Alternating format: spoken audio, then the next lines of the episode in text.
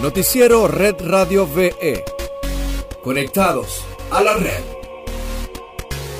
Bienvenidos a esta nueva edición de Conectados a la Red. Hoy es 19 de octubre. Yo soy Vicky Zoe y estas las informaciones.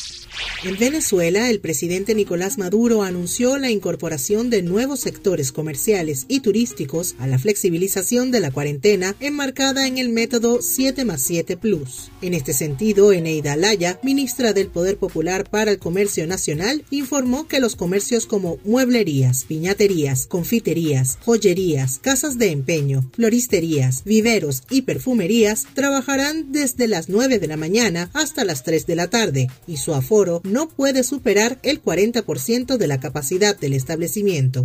Por otro lado, las licorerías trabajarán de 1 a 6 de la tarde y solo despacharán para llevar. Por su parte, el ministro del Poder Popular para el Turismo, Félix Plasencia, especificó que las playas, balnearios y clubes trabajarán desde las 7 de la mañana hasta las 3 de la tarde. Igualmente, los parques de diversiones y temáticos abrirán sus puertas de 2 a 6 de la tarde y los teleféricos de 9 de la mañana hasta las 5 de la tarde.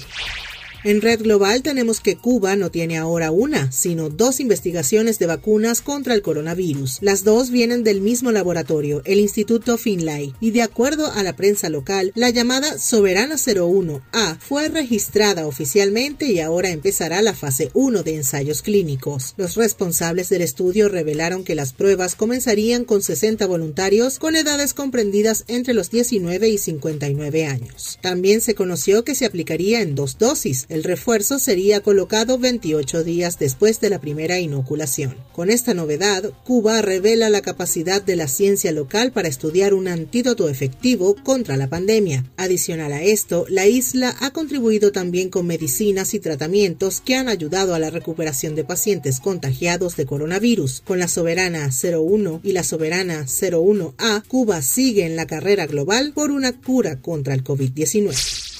Y para finalizar, te contamos que Estados Unidos continúa con su postura opuesta a las medidas de seguridad contra el COVID-19 que ha respaldado la Organización Mundial de la Salud. Y es por eso que Twitter eliminó una publicación de un miembro del grupo de trabajo sobre el coronavirus de la Casa Blanca. Scott Atlas, tras abordar el uso del tapabocas, en su publicación minimizó la efectividad del mismo para prevenir la enfermedad. Las mascarillas funcionan, no, así escribió Atlas, quien luego publicó una serie de testimonios de funcionarios de salud que están en contra del uso de los tapabocas, tras alegar que en algunos lugares los casos aumentaron pese a usar la herramienta. Twitter alegó que eliminó la publicación por violar sus políticas de información engañosa sobre el virus, tras hacer referencia a declaraciones que han sido confirmadas como falsas o engañosas por expertos en la materia.